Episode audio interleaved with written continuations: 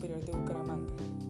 Bienvenidos una vez más a mi podcast en el que hablaremos sobre la obra Cien años de soledad de Gabriel García Márquez.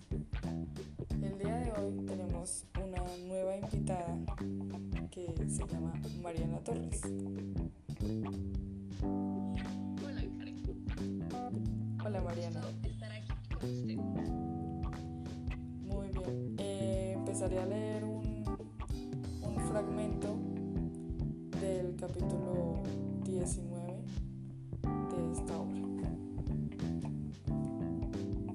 Entonces, aunque Aureliano se sentía vinculado a los cuatro amigos por un mismo cariño y una misma solidaridad, hasta el punto de que pensaba en ellos como si fueran uno solo, estaba más cerca de Gabriel que de los otros.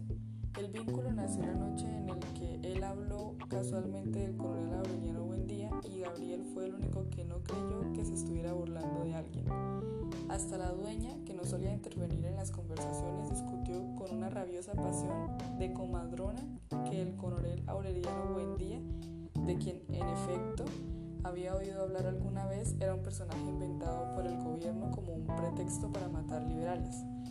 Gabriel, en cambio, no, podía, no ponía en duda la realidad del coronel Aureliano Buendía porque había sido compañero de armas y amigo inseparable de su bisabuelo, el coronel Gerineldo Márquez. Aquellas veleidades de la memoria eran todavía más críticas cuando se hablaba de una matanza de los trabajadores. Cada vez más Aureliano tocaba el punto no solo la propietaria, sino algunas personas mayores que ella. Repudiaban la patraña de los trabajadores acorralados en la estación y del tren de los 200 vagones cargados de muertos e inclusive se obstinaban en lo que después de todo había quedado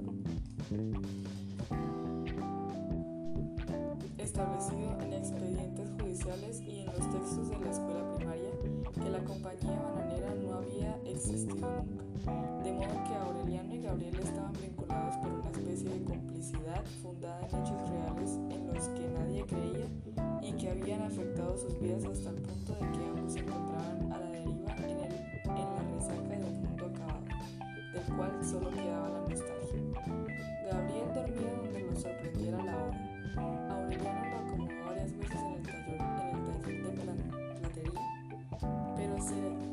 las noches en vela perturbado por el trasiego de los muertos que andaban hasta el amanecer por los dormitorios. Más tarde se encomendó a Nigromanta, quien lo llevaba a su cuartito multidiario cuando estaba libre y le anotaba las cuentas con rayitas verticales detrás de la puerta en los pocos espacios disponibles que había dejado las deudas de Aureliano. A pesar de su vida desordenada, todo el grupo trataba de hacer algo perdurable a distancias del sabio catalán.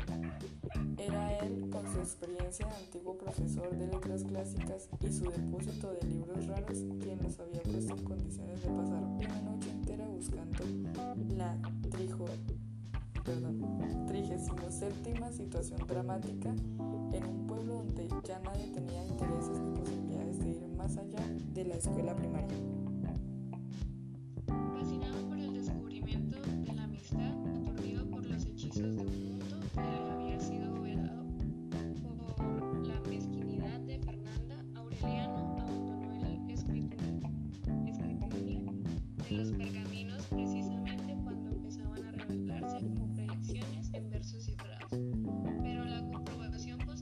Posterior de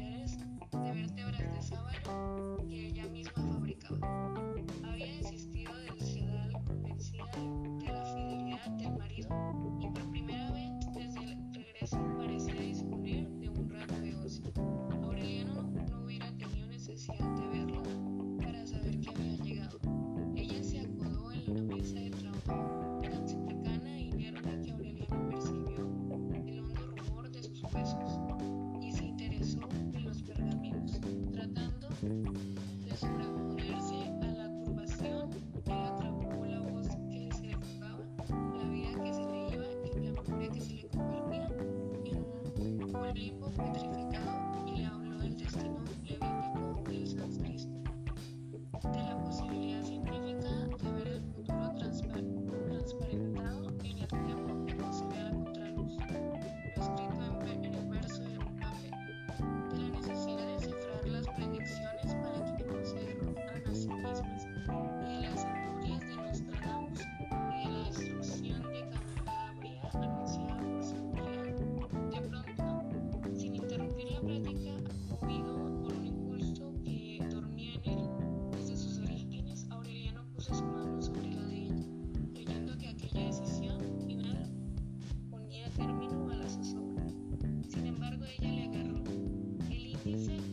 行行